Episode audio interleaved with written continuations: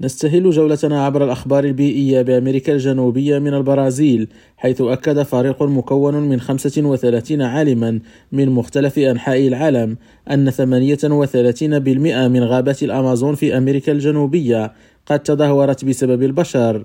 ونشر الباحثون النتائج التي توصلوا إليها في مجلة الساينس التي راجعها الأقران في مقال يسعون فيه إلى تعزيز الوعي بالتدهور الذي تعاني منه الرئة الرئيسية في العالم والتحديات التي تواجه نوعية الحياة على هذا الكوكب. وأوضح العلماء أن التدهور يختلف عن إزالة الغابات حيث أن استخدام الأراضي المتضررة لا يتغير أي أنها تظل غابات رغم اختفاء معظم الأشجار والنباتات. وإلى كولومبيا حيث أعلن وفد من الاتحاد الأوروبي أن الاتحاد الأوروبي سيدعم خمسة مشاريع تصل قيمتها إلى مليوني دولار تهدف إلى تحفيز انتقال الطاقة وتحسين القدرة التنافسية للمؤسسات الصغيرة والمتوسطة الحجم. برنامج الإنفيست فيرجي هو مبادرة من الاتحاد الأوروبي تعزز النمو المستدام وخلق فرص العمل مع التركيز على الشركات الصغرى والصغيرة والمتوسطة والتي خصصت لها ما يقرب من عشرة ملايين دولار لتعزيز المشاريع الاقتصادية الخضراء في أمريكا اللاتينية